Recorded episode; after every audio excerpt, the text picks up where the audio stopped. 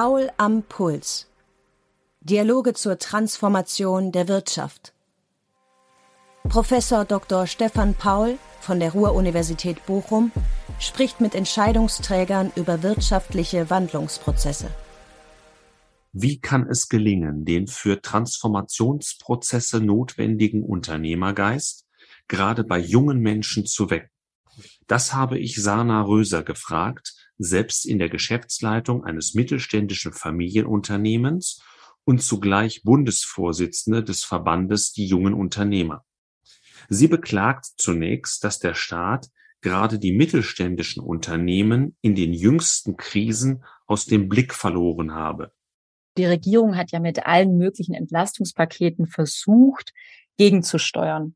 Und dabei haben sie aber den unternehmerischen Mittelstand absolut vernachlässigt. Das ist Fakt. Ähm, und auch jetzt äh, sind die Maßnahmen, die wir sehen, der Regierung halbherzig äh, und noch viel schlimmer, würde ich sagen, dass die Bundesregierung momentan die wirtschaftliche Krise noch verstärkt und verschärft äh, einfach mal vielleicht da ein, zwei ja, Beispiele zu nennen. Mhm. Ja, mhm. Äh, Beispiel eins äh, würde ich jetzt mal sagen, dass äh, aktuell der größte Preistreiber der Inflation die Energiekosten sind. Und anstatt dafür zu sorgen, dass alle Energiequellen vollumfänglich genutzt werden, um das, äh, um mit dem Angebot, um mehr Angebot zu haben und dadurch auch den Strompreis zu stabilisieren, werden äh, Kernkraftwerke und Kohlekraftwerke, die wir in Deutschland haben, gar nicht oder erst viel zu spät ans Netz gelassen. Und das mhm. treibt natürlich die Energiepreise zusätzlich in die Höhe. Das müsste nicht sein. Zweites Beispiel, ähm, der Fach- und Arbeitskräftemangel, den ich schon erwähnt habe, der mhm. lähmt große Teile der Wirtschaft. Aktuell fehlen äh, eine halbe Million an Fachkräfte und fast zwei Millionen weitere Arbeitskräfte in der deutschen Wirtschaft.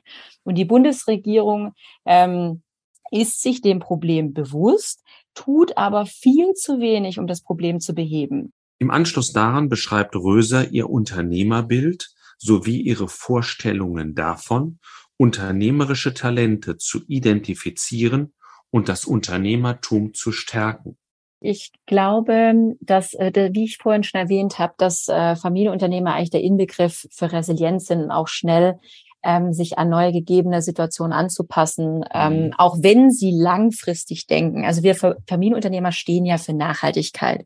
Nachhaltigkeit steckt uns in der DNA und generationenübergreifende unternehmerische Verantwortung und die Zukunft der deutschen Wirtschaft, die wir mitgestalten.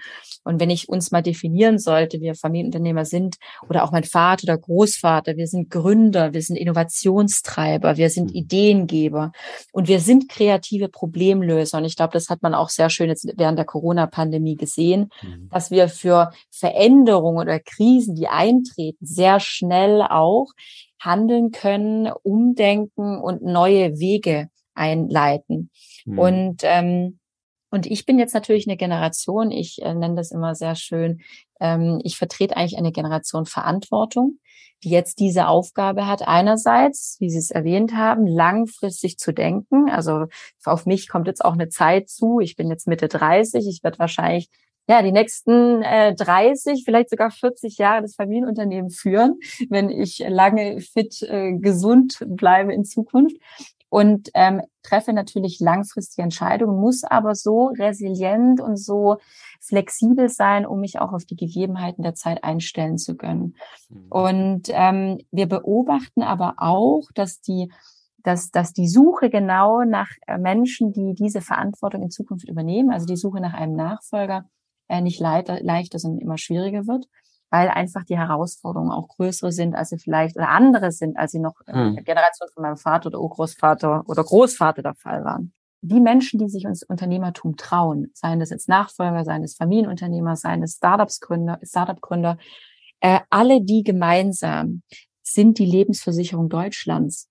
Wenn wir diese Macherinnen und Macher nicht hätten, die sich auftun, ins Risiko gehen, Arbeitsplätze schaffen ähm, und das auch über Generationen hinweg, dann hätten wir nicht heute den Wohlstand, den wir haben. Und deswegen ähm, ist es wichtig in Zukunft auch, dass diese beiden Welten noch viel, viel äh, enger zusammenarbeiten, auch die Synergien nutzen. Fakt ist, wir brauchen ein authentisches Bild des Unternehmers äh, in der breiten Öffentlichkeit. Daran müssen wir arbeiten. Da packe ich mich und uns als Familienunternehmen auch an der äh, eigenen Nase. Was wir brauchen, ist ein Mindset in der Bevölkerung hin zu mehr Eigeninitiative und Gründergeist. Und ähm, ich, ich sage da auch ganz klar, Deutschland darf nicht zu einem Land werden, in dem junge Menschen die Sicherheit einer Verbeamtung und die Hängematte einer Pensionsversorgung der Gründung eines Startups vorziehen. Ähm, und, und wir als junge Unternehmer sind hier auch Vorbild und wollen auch Vorbild sein und wollen zeigen, hey, wir ähm, nehmen die Chance und, und das unglaublich Tolle, äh, ein Unternehmen zu gründen oder zu, unter, äh, oder zu übernehmen, die, die Chancen nehmen wir wahr und wollen auch Vorbild für Mut und Risikobereitschaft sein.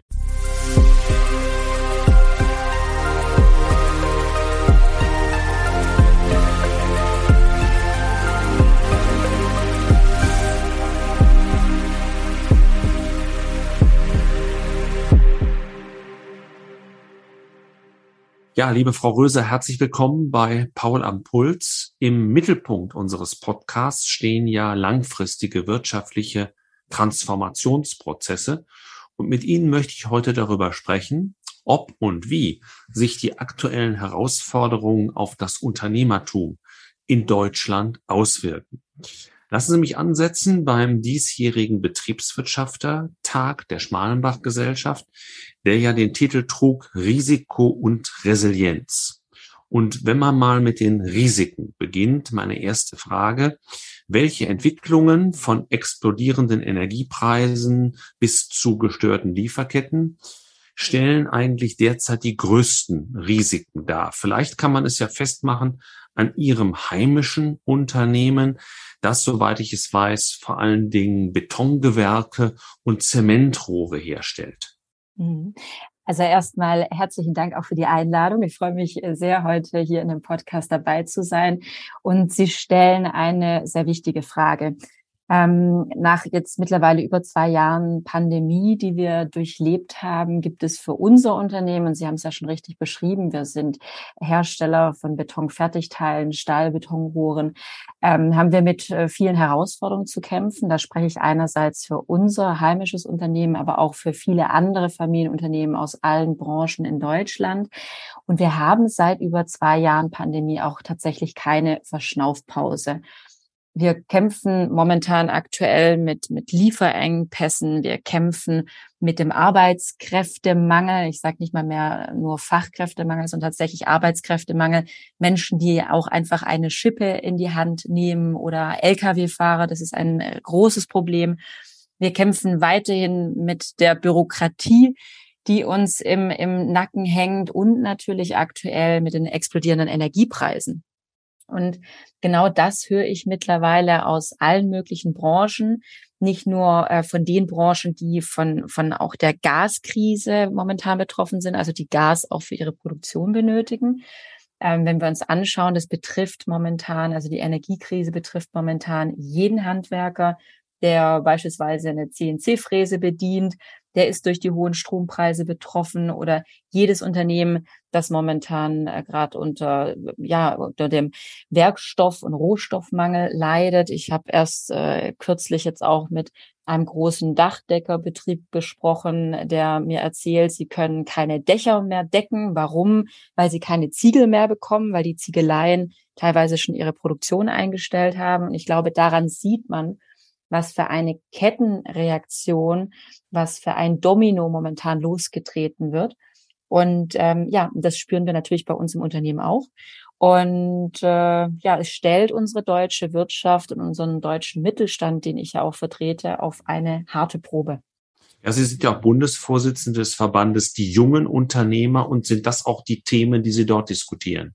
Absolut, ja. Also äh, momentan äh, wirklich die drängendsten Themen äh, ist jetzt zurzeit die Energiekrise. Also wie mhm. schaffen wir es, noch weiterhin unsere Produktion aufrechtzuerhalten? Wie können wir äh, teilweise eine für fünf bis zehnfachung von Strompreisen, wie, wie kann das überhaupt noch finanziert werden in Zukunft? Und natürlich das große Thema des Arbeitskräftemangels. Und das sind die Gespräche, die ich auch tagtäglich mit Familienunternehmen ähm, Traditionsunternehmen von den ganz großen, mittleren bis kleinen aller Branchen bespreche. Mhm. Und ähm, man kann sagen, hinzu zu diesen zwei großen Themen kommen das Thema auch Lieferengpässe, von denen rund zwei Drittel der Familienunternehmen im Moment betroffen sind. Mhm. Und beim Fachkräftemangel kann man das, äh, wir haben auch ähm, eine Umfrage bei unseren Mitgliedern. Wir haben über 6.500 Familienunternehmen, die bei uns äh, Mitglied sind, bei den Familienunternehmern. Da kann man sagen, dass rund drei Viertel der Unternehmen ähm, wirklich stark eingeschränkt sind, teilweise auch Aufträge nicht mehr annehmen können aufgrund des Arbeits- und Fachkräftemangels. Also es sind sehr viele Themen momentan auf dem Tisch. Man darf ja nicht vergessen, dass vor Pandemie, vor Lieferengpässen, vor der Energiekrise wir ja auch noch die Themen der digitalen Transformation, also wie schaffen wir mhm. die digitale Transformation und natürlich auch das ganze Thema Klimawende noch mit auf der Agenda haben. Also da ist einiges los, kann ich Ihnen sagen. Ja, da ist einiges los, bevor wir aber zu den Problembewältigungsstrategien auf Seiten der Unternehmen kommen. Eine Frage zum Vorgehen des Staates. Es ist ja nun so, dass zahlreiche Hilfspakete in großem Umfang verabschiedet wurden, um die Wirtschaft aufzufangen, sowohl in der Corona-Pandemie als auch in Zeiten des Ukraine-Krieges.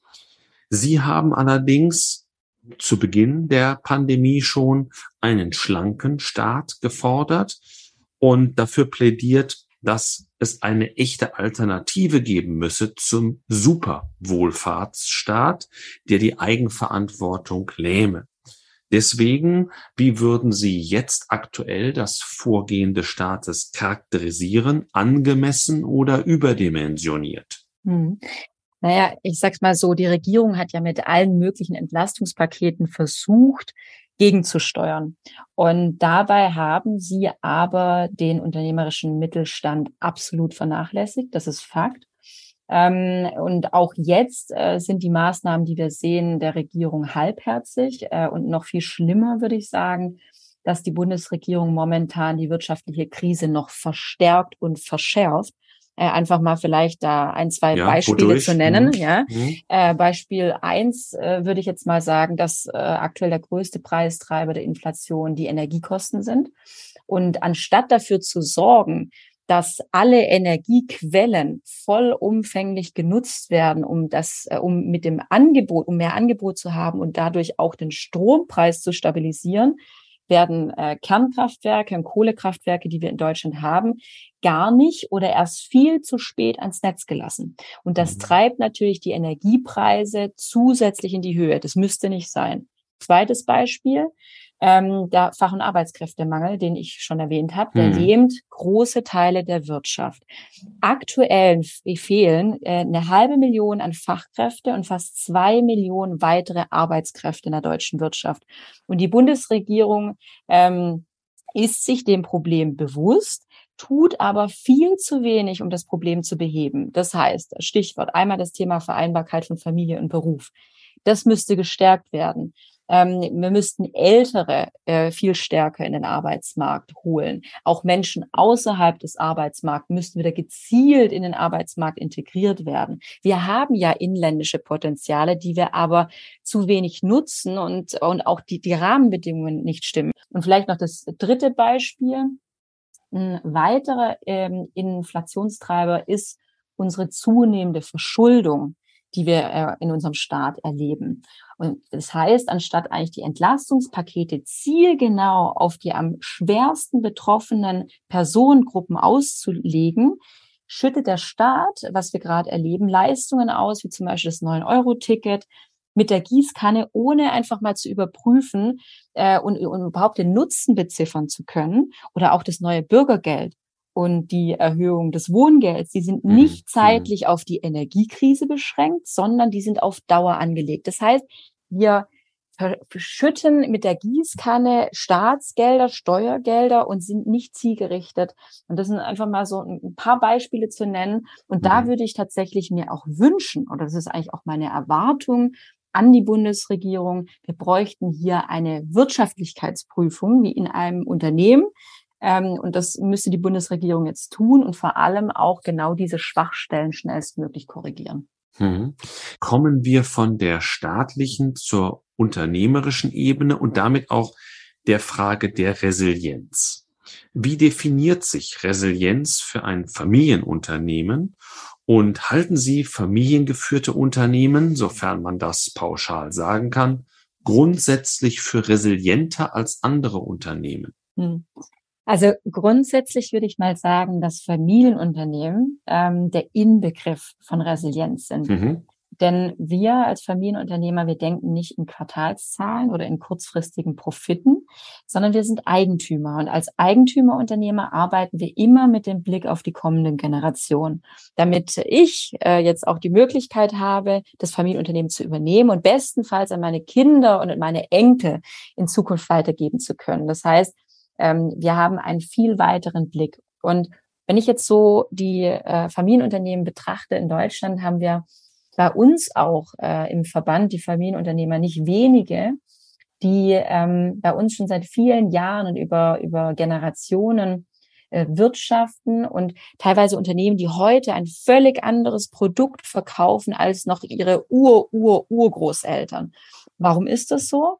Weil sich natürlich auch über Generationen die Umstände und die Rahmenbedingungen verändert haben und ein typischer Familienunternehmer ist in so einer Situation, ähm, der versucht wirklich alles, um das Unternehmen an die, an die veränderten Umstände anzupassen und trifft dann auch natürlich andere Entscheidungen. Und ähm, Natürlich muss man immer schauen, dass ein Geschäftsmodell äh, noch profitabel ist. Und wenn ein Geschäftsmodell nicht mehr profitabel ist, und da würde ich vielleicht mal die Unterscheidung machen zwischen einem Eigentümerunternehmer und einem angestellten Manager. Ähm, ein angestellter Manager in einem Konzern, der vielleicht auch einen befristeten Vertrag hat und der vielleicht auch ähm, die Bonusziele vom nächsten Quartal im Auge hat, würde anders handeln als ein Eigentümerunternehmer, der mhm. zum Beispiel ich jetzt als Familienunternehmerin, wenn ich auf meine Tochter in dem Fall blicken würde, mhm. die im Kindergartenalter ist und die irgendwann die Möglichkeit bekommen soll, das Unternehmen fortzuführen, da denke ich anders und da treffe ich andere Entscheidungen. Mhm. Aber es gibt ja auch äh, Probleme spezifischer Art. Ich nenne mal das Thema Nachfolgeplanung, was ein schwieriges ist. Nicht im eigenen Unternehmen, da scheint ja alles vorbereitet zu sein. Aber wenn Sie mal auf die Familienunternehmen in der Breite schauen, wie sieht es hier mit dem Willen und der Möglichkeit zur vorausschauenden Nachfolgeplanung aus? Mhm. Das ist ein sehr äh, wichtiges Thema tatsächlich, mit dem ich mich selber persönlich, weil ich natürlich auch in der Rolle einer Nachfolgerin stecke, beschäftige, weil es ja natürlich eine Besonderheit ist, ein Familienunternehmen, es steckt da schon im Wort Familienunternehmen, privates und geschäftliches eng miteinander verwoben. Wenn der Papa der Chef ist und vielleicht auch die Schwester und die Mutter im Unternehmen mitarbeitet, ich weiß nicht, wer sich das vorstellen kann, der nicht aus einem Familienunternehmen ist, wie das, wie das ist, ja. Ähm, das ist schon eine ganz spezielle Situation. Und ähm, natürlich, was mir so ein bisschen Sorge bereitet, ist, wenn ich mir die Traditionsunternehmen in Deutschland anschaue und die Senior-Generation, die momentan äh, auf dem Chefsessel sitzt, dass es immer weniger junge Menschen gibt, die sich tatsächlich dafür entscheiden, ein Familienunternehmen fortzuführen. Ähm, die Frage nach dem Warum ist natürlich immer gegeben ich würde sagen, mit den Krisen, die ich gerade auch oder die wir jetzt schon hatten und beschrieben haben, mhm. ähm, die immer weiter zunehmen. Also die Schwierigkeit, auch ein Unternehmen durch diese ja, wilden Gewässer zu führen, der Kapitän zu sein, dafür die Verantwortung zu übernehmen, ähm, im Risiko zu sein. Ähm, das ist für einige junge Menschen und potenzielle Nachfolger tatsächlich ein Thema, wo sie sich stark mhm. mit beschäftigen. Ähm, Aber natürlich auch das ganze Thema, das Bild des Unternehmers in Deutschland. Ja, hm, da, da, da würde ich gleich nochmal, da würde ja, ich gleich gerne ja. nochmal drauf zurückkommen. Gerne, ja. Würde nur an, an eine besonders interessante Bemerkung von Ihnen nochmal anknüpfen, weil Sie ja auch auf ähm, das Thema Generationen äh, prägen ein mhm. Unternehmen hingewiesen haben. Und da ist ein Thema auch beim Deutschen Betriebswirtschaftertag gewesen, dass der langfristigen Planung. Äh, mhm. Ich erinnere daran, dass der BMW-Chef gesagt hat, wir haben eine Zwölfjahresplanung. Und in Familienunternehmen ist sie wahrscheinlich noch länger. Und ich frage mich so ein bisschen, naja, wie kriegt man so langfristige Planungen zusammen mit den sich doch so schnell ändernden Umweltbedingungen? Ja, ich, ich glaube, dass, äh, wie ich vorhin schon erwähnt habe, dass äh, Familienunternehmer eigentlich der Inbegriff für Resilienz sind und auch schnell ähm, sich an neue gegebene Situationen anzupassen, ähm, mhm. auch wenn sie langfristig denken. Also wir Familienunternehmer stehen ja für Nachhaltigkeit. Nachhaltigkeit steckt uns in der DNA und generationenübergreifende unternehmerische Verantwortung und die Zukunft der deutschen Wirtschaft, die wir mitgestalten. Und wenn ich uns mal definieren sollte, wir Familienunternehmer sind oder auch mein Vater oder Großvater, wir sind Gründer, wir sind Innovationstreiber, wir sind mhm. Ideengeber und wir sind kreative Problemlöser. Und ich glaube, das hat man auch sehr schön jetzt während der Corona-Pandemie gesehen, mhm. dass wir für Veränderungen oder Krisen, die eintreten, sehr schnell auch handeln können, umdenken und neue Wege einleiten. Mhm. Und ähm, und ich bin jetzt natürlich eine Generation, ich äh, nenne das immer sehr schön, ähm, ich vertrete eigentlich eine Generation Verantwortung, die jetzt diese Aufgabe hat, einerseits, wie Sie es erwähnt haben, langfristig zu denken. Also auf mich kommt jetzt auch eine Zeit zu. Ich bin jetzt Mitte 30. Ich werde wahrscheinlich ja, die nächsten äh, 30, vielleicht sogar 40 Jahre das Familienunternehmen führen, wenn ich lange fit, äh, gesund bleibe in Zukunft und ähm, treffe natürlich langfristige Entscheidungen, muss aber so resilient und so flexibel sein, um mich auch auf die Gegebenheiten der Zeit einstellen zu können. Mhm. Und ähm, wir beobachten aber auch, dass die dass, dass die Suche genau nach äh, Menschen, die diese Verantwortung in Zukunft übernehmen, also die Suche nach einem Nachfolger, äh, nicht leichter, leichter, sondern immer schwieriger wird weil einfach die Herausforderungen auch größere sind, als sie vielleicht oder andere sind, als sie noch in hm. der Generation von meinem Vater oder Urgroßvater oder Großvater der Fall waren. Ja, auf der anderen Seite, und das war der Untertitel des Betriebswirtschaftertages, sagt man auch, Krisen seien Windows of Opportunity. Äh, können Sie in diesen besonders problembeladenen Zeiten ähm, andere strukturellere Themen im Unternehmen anpacken, eben weil der Druck so groß ist? Klar, das beste Beispiel, das wir gesehen haben, war während Corona das ganze Thema der Digitalisierung. Mhm. Es war ja ein Digitalisierungsturbo für wirklich mhm. alle Unternehmen und die, wo sich davor noch nicht damit beschäftigt haben oder noch kein Homeoffice möglich war oder keine Videokonferenzen, die haben es spätestens seitdem implementiert. Aber ich würde sagen, Unternehmertum ist ja im Generellen, wenn man so richtig mit drin steckt, eine Achterbahnfahrt. Und Unternehmertum, da gehören Ups und Downs dazu und auch das Risiko gehört dazu. Ähm, aber schwierig wird es besonders dann, wenn sich natürlich Krise an Krise reiht, so wie wir es aktuell sehen. Also von der Corona-Pandemie in die Energiekrise, und alle die Themen, die wir jetzt schon aufgezählt haben. Also quasi ein nahtloser Übergang. Und man spricht ja auch davon, dass wir uns in multiplen Krisen momentan befinden. Ähm, aber ich glaube auch, dass gerade Corona ähm, eine Krise jetzt war äh, und ja noch die Ausklänge oder ist, die, wo gerade meine Generation ähm, an Nachfolgern besonders viele Learnings auch mit äh, nehmen und mhm. die auch wieder an die nachfolgenden Generationen weitergeben können. Mhm. Das heißt, jede Krise, so schwer sie auch ist, äh, lehrt uns natürlich einige Dinge und wir können aus jeder Krise Erfahrungen mitnehmen, äh, die dann wiederum äh, wie ich so schön nenne, in unseren Krisenbaukasten mit eingebracht werden können, weil dieser wird gerade bei Familienunternehmen von Generation zu Generation über, äh, übergeben. Und ähm, aus diesem Krisenbaukasten äh, und den Erfahrungen der letzten Jahre und Jahrzehnte kann ich natürlich schöpfen und äh, füge weitere Krisenerfahrungen hinzu, dann auch für ja meine Kinder später mal. Sie sind sehr engagiert auch beim Thema Startups und da würde mich jetzt interessieren, wie Sie die Brücke schlagen, wo Sie Schnittstellen sehen zwischen Familienunternehmen, über die wir sprachen einerseits und Startups andererseits. Was können die einen von den anderen lernen? Mhm. Ja, wenn wir uns gerade mal junge Gründerteams und Startups anschauen, dann bringen die natürlich sehr frische, innovative Ideen mit. Äh, sie entwickeln meistens Lösungen für alte und, und auch für neue Herausforderungen, denken Dinge neu. Das ist etwas, ähm, was natürlich äh, auch, wenn man jetzt auf die Familienunternehmen blickt, andere Herangehensweisen äh, bedeutet, was super erfrischend und auch wichtig ist, weil Familienunternehmen haben oft genauso schnelle und direkte Entscheidungswege äh, wie Startups, verfügen aber zusätzlich, und das wäre vielleicht so ein Add-on, ähm, über äh, langjährige Erfahrungen. Mhm. Sie haben meist bestehende Netzwerke, bestehende Verkaufswege, ähm, die sie über Jahre und Jahrzehnte aufgebaut und gepflegt haben. Ähm, aber ich würde sagen, beide Startups und Familienunternehmen eint eines, und zwar der Unternehmergeist. Also äh, wenn ich das Unternehmergehen in mir drin habe, und das finde ich schön, dass ich das in der Startup-Welt erlebe, aber auch bei Nachfolgerinnen und Nachfolger, die ein Traditionsunternehmen äh, übernehmen, die haben alle diese Leidenschaft. Die brennen für das, was sie tun. Sie haben einen Unternehmergeist, sie haben Biss, äh, sie wissen, auf was sie sich da einlassen. Und ähm, ich finde schon, und da appelliere ich auch immer an beide Seiten, dass Familienunternehmen und Startups viel enger äh, zusammenarbeiten sollten und müssten, weil oftmals äh, eine Win-Win-Situation für beide Seiten entsteht.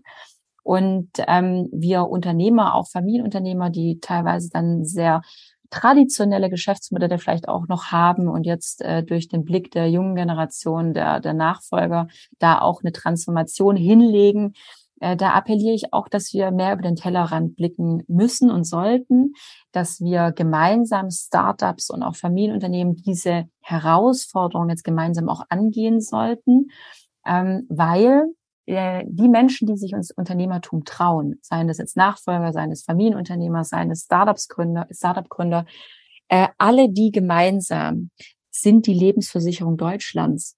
Wenn wir diese Macherinnen und Macher nicht hätten, die sich auftun, ins Risiko gehen, Arbeitsplätze schaffen ähm, und das auch über Generationen hinweg, dann hätten wir nicht heute den Wohlstand, den wir haben. Und deswegen ähm, ist es wichtig in Zukunft auch, dass diese beiden Welten noch viel, viel äh, enger zusammenarbeiten, auch die Synergien nutzen. Auf jeden Fall brauchen wir unbedingt mehr Unternehmer. Und da haben Sie gesagt, in der FAZ, zitiert das mal, im Tatort ist der Mörder am häufigsten ein Unternehmer. das, das, ist, so. das, ist, das ist statistisch so. Ich habe das nachgeschaut. Ich wollte es ja. gar nicht glauben, aber es ist tatsächlich so. Sonst hätten Sie es natürlich auch nicht gesagt. Aber da stellt sich ja tatsächlich die Frage, wie kann man das Unternehmerbild in Deutschland denn verbessern? Ja, also Fakt ist, wir brauchen ein authentisches Bild des Unternehmers äh, in der breiten Öffentlichkeit. Daran müssen wir arbeiten. Da packe ich mich und uns als Familienunternehmen auch an der äh, eigenen Nase. Was wir brauchen, ist ein Mindset in der Bevölkerung hin zu mehr Eigeninitiative und Gründergeist. Und ähm, ich, ich sagt da auch ganz klar, Deutschland darf nicht zu einem Land werden, in dem junge Menschen die Sicherheit einer Verbeamtung und die Hängematte einer Pensionsversorgung der Gründung eines Startups vorziehen. Ähm, und, und wir als junge Unternehmer sind hier auch Vorbild und wollen auch Vorbild sein und wollen zeigen, hey, wir ähm, nehmen die Chance und, und das unglaublich Tolle, äh, ein Unternehmen zu gründen oder zu, unter, äh, oder zu übernehmen. Die, die Chancen nehmen wir wahr und wollen auch Vorbild für Mut und Risikobereitschaft sein. Und was kann man daran ändern? Also mhm. ich glaube, ein entscheidender, äh, ein entscheidender Teil um das Unternehmertum in die, die, die Öffentlichkeit und die breite Gesellschaft zu bringen und auch junge Menschen dazu ermutigen, ein Unternehmen zu gründen, ist, dass wir in die Schulen rein müssen. Mhm. Wir haben ja von unserer Verband aus, haben wir uns mal die Schulbücher angeschaut und haben geschaut, was gibt's denn da eigentlich für Berufsbilder in unseren Schulen? Und ähm, da haben wir dann sehr schnell den Polizist und die Lehrerin und die Ärztin gefunden, aber es gab kein Unternehmer als Berufsbild. Und das ist heute noch so. Und, und das ist ein Thema, an das wir ran müssen, weil nicht jeder hatte das Privileg oder die Möglichkeit, wie ich jetzt zum Beispiel in einer Unternehmerfamilie groß zu werden, wo mir jeden Tag vorgelebt wurde, was es bedeutet, Verantwortung zu übernehmen, was es bedeutet, ähm, Verantwortung zu haben für Arbeitsplätze, für ein Unternehmen, ins Risiko zu gehen, dass es mit dazugehört, dass es auch mal schwierige Zeiten geben kann, aber dann sollte man den Kopf nicht in den Sand stecken, sondern hinfallen, aufstehen, weitermachen. Das mhm. habe ich mhm. vorgelebt bekommen zu Hause. Wir sollten es aber möglich machen, dass ähm, Themen wie Mut und Risikobereitschaft und den Werkzeugkoffer ähm, später mal, wenn ich äh, als, als junger Mensch eine tolle Idee habe oder eine Vision oder einen Traum, dass ich den Werkzeugkoffer habe, um selber auch mal ein Unternehmen gründen zu können. Das haben ja viele nicht. Also wenn man junge Menschen befragt, ähm, äh, ob sie sich vorstellen könnten, ein Startup zu gründen, dann äh, stimmen einige zu. Wenn man aber dann fragt, warum sie es nicht tun, dann ist häufig die Antwort, ja, weil sie nicht wissen, wie. Ähm, und, und da, da könnten wir und müssen wir auch etwas ändern. Das heißt, wir müssen mhm. Unternehmertum in die Schulen bringen. Und dann haben wir ja noch speziell das Problem der fehlenden Gründerinnen. Ähm, wie kann man ähm, gerade Frauen dazu bringen, mehr Mut zur Unternehmensgründung zu fassen? Hm. Ja, da sage ich ganz klar, wir müssen an das Warum ran. Also die mhm. Frage, warum gründen weniger Frauen als mhm. Männer? Und das ist Fakt. Warum gibt es weniger Frauen in Führungspositionen? Mhm. Warum arbeiten noch immer so viele Frauen in Teilzeit? Und wenn ich dann mit Frauen spreche, also gerade auch mit jungen Frauen, die vielleicht auch tolle Ideen haben, wir müssen Randnotizen, müssen uns bewusst machen, wir haben heute die best ausgebildete Generation an Frauen.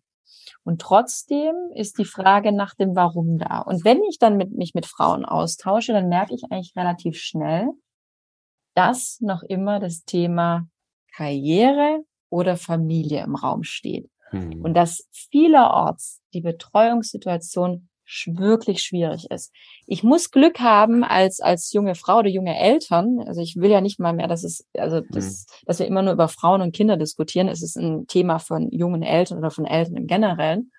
Wenn ich keine Großeltern, wenn ich keine Mama habe, Oma, der auf meine Kinder aufpasst, dann wird es meistens schon schwierig. Und es fehlen einfach faktisch in Deutschland Hunderttausende an Kita-Plätzen für, für kleine Kinder und wir brauchen da eine gute Infrastruktur.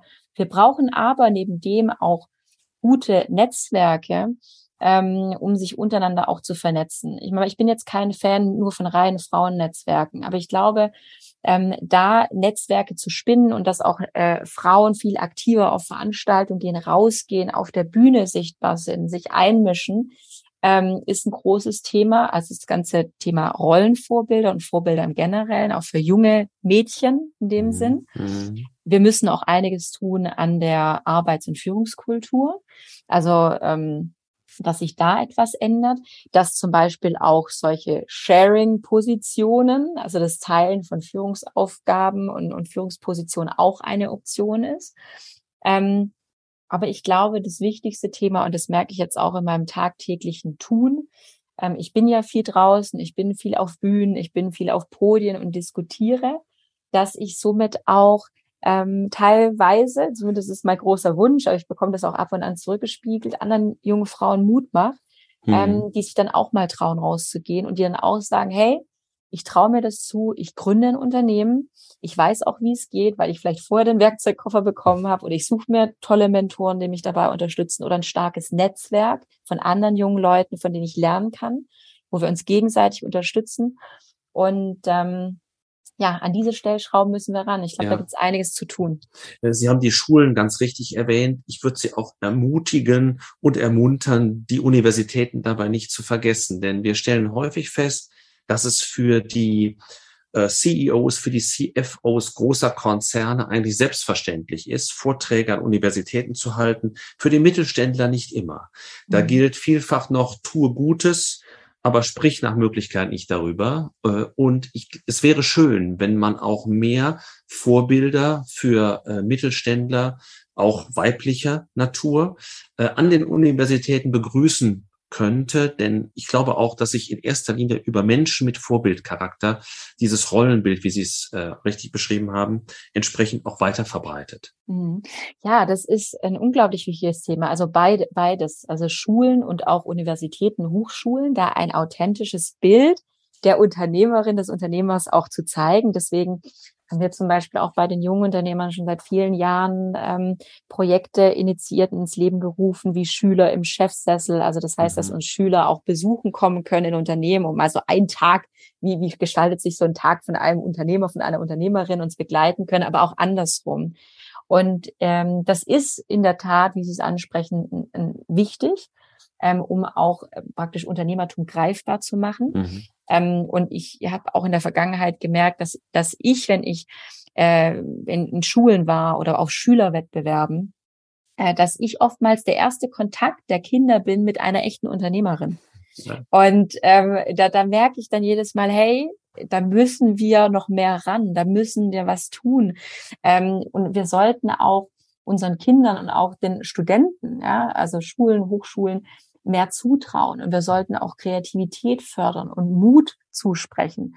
Ähm, Resilienz ist ja das große Thema. Ja, wir müssen, wir müssen Resilienz lehren und ähm, vor allem auch, was ich auch ein wichtiges Thema finde, neben dem Bild des Unternehmers oder Unternehmerin und Unternehmergeist zu fördern, dass wir auch an den Stellen ran müssen, die die jungen Leute, ob sie in der Schule, im Studium sind, auf die Welt da draußen vorzubereiten, auf die Arbeitswelt, die sie bei uns dann ähm, jeden Tag hautnah äh, und live erleben. Das heißt, wir müssen auch äh, uns besser digital aufstellen, also digitale Kompetenzen vermitteln. Mhm. Ähm, das Thema MINT-Fächer, da müssen wir uns besser aufstellen. Wir müssen aber jungen Menschen auch mehr Wissen über unsere Marktwirtschaft vermitteln, also das Thema soziale Marktwirtschaft. Äh, in was für einem System leben wir? Mhm. Ähm, das sollte alles Teil auch der Ausbildung sein und das sollte man auch vermitteln. Und ähm, ja, und wie gesagt, und dann am besten noch dazu den Werkzeugkoffer Koffer eines Unternehmers. Wie baue ich mir ein Unternehmen? Den Werkzeugkoffer, genau, ja, den genau. Sie ja mit, den Sie ja mitbekommen haben. Und, äh, absolut, und, den ich mitbekommen habe, den wir aber mh. auch für alle äh, brauchen, jungen Leute, egal aus welchem Haushalt sie kommen. Äh, das leitet schon über zu den äh, zwei, drei persönlichen Fragen, die ich gerne noch anschließen möchte. Und äh, die erste in der Tat, äh, wie wurde denn genau Ihnen zu Hause das Unternehmertum nahegebracht? Immer freiwillig und immer mit Freude und Spaß? Hm. Also wie schon erwähnt, ich bin im Unternehmerhaushalt aufgewachsen. Das heißt, dass, äh, ich kann mich noch sehr gut dran erinnern, auch ähm, im Alter von sechs, sieben Jahren, wenn dann abends mein, mein Papa nach Hause kam und wir zusammen mit meiner jüngeren Schwester am Abendbrottisch saßen und er von der Firma erzählt hatte, äh, gab es da jetzt gar, wurde ein neuer Mitarbeiter eingestellt oder äh, grad, sind wir mitten in einer neuen Produktentwicklung. Mhm. Das heißt, mir wurde eigentlich schon in jungen Jahren klar, da gibt's ein Unternehmen, äh, da, da gibt's Mitarbeiter, ähm, da gibt's eine lange Tradition und das, die gerade die Themen Risikoverantwortung zu übernehmen und auch Durchhalte, Willen zu haben und nicht so schnell aufzugeben. Das wurde mir vermittelt von klein auf. Mhm. Ähm, ich habe aber das große Glück gehabt tatsächlich, dass meine Eltern immer großen Wert darauf gelegt haben, dass ich später mal das tue, ähm, wo meine Leidenschaft liegt und dass ich etwas finde, für das ich brenne. Weil ähm, es bringt niemandem was. Es bringt weder dem Unternehmen noch meinen Eltern noch mir persönlich was, wenn man in eine Rolle reingedrängt wird, und die Erwartungshaltung so hoch ist, äh, ja später, wenn du mal groß bist, wirst du unser Familienunternehmen übernehmen. Weil wenn ich das nicht mit voller Überzeugung, mit voller Leidenschaft, mit vollem Herzblut tue, dann, dann, dann leidet nachher das Unternehmen darunter, dann leiden die Mitarbeiter darunter. Deswegen hatte ich das große Glück, dass meine Eltern mir immer alle Freiheit gelassen haben, mhm. mich auszuprobieren, damit ich selbst diesen Weg finde, entweder ins Unternehmen oder nicht. Und mir wurde dann eigentlich im jugendlichen Alter und auch während des Studiums klar, Mensch, da gibt's eine wirklich tolle Chance für mich, mhm. mich selber zu verwirklichen, die Tradition fortzuführen, aber auch Neues ähm, für meine Perspektive, neue Ideen mit einzubringen. Und dann habe ich irgendwann gesagt, Mama, Papa, hört her, ich kann mir das vorstellen, wollen wir es mal ausprobieren. Von welchen Themen haben Sie denn in dem Studium, das Sie erwähnten, am meisten profitiert? Erste Frage. Und zweite, was hätten Sie denn gerne gelernt, weil Sie es heute unbedingt brauchen? Hm. Also am meisten profitiert, wenn ich jetzt mal so zurück überlege, ähm, mhm. waren tatsächlich solche Themen wie, und das hat mir im Studium sehr geholfen, präsentieren zu lernen, Storytelling zu lernen. Wie trete ich auf? Wie begeistere ich Menschen von meiner Idee, von, ähm, von einem Vorhaben, das ich habe? Das bringt mir heute tatsächlich unglaublich viel, mhm. weil es natürlich immer wichtiger wird. Ähm, Menschen zu begeistern, sei es am Ende die Mitarbeiter. Äh, wir haben eine Generation, wir sprechen immer über Generation Y, Generation Z, ähm, die auch gerne einem Unternehmen arbeiten möchten, das Sinn stiftet, ein Unternehmen, das ihnen das Warum beantwortet. Also warum soll ich für dich arbeiten? Warum soll ich jeden auf jeden Tag aufstehen und das tun, äh, was was mein Arbeitsplatz, was meine Arbeit verlangt? Also da kann ich heute sehr viel mitnehmen. Das haben wir zum Glück während des Studiums viel trainiert, viel mhm. geübt. Mhm vor Menschen zu stehen. Äh, und das hat mir sehr viel gebracht. Was würde ich mir heute wünschen? Tatsächlich das, was wir gerade besprochen haben. Themen wie Marktwirtschaft, Themen wie Wirtschaft im Generellen viel stärker zu beleuchten mhm. in der Schule, in der Hochschule, das Bild des Unternehmers, den Werkzeugkoffer. Also das würde ich mir tatsächlich wünschen. Unsere Studierenden, viele davon hören zu, stehen ja bald vor dem Eintritt ins Berufsleben. Deshalb meine Frage, welche Eigenschaften und Fähigkeiten sollte man mitbringen, um sich zukünftig im Berufsleben zu behaupten? Mhm. Ja, sie sollten motiviert sein und den Willen haben, auch etwas zu bewegen und zu verändern.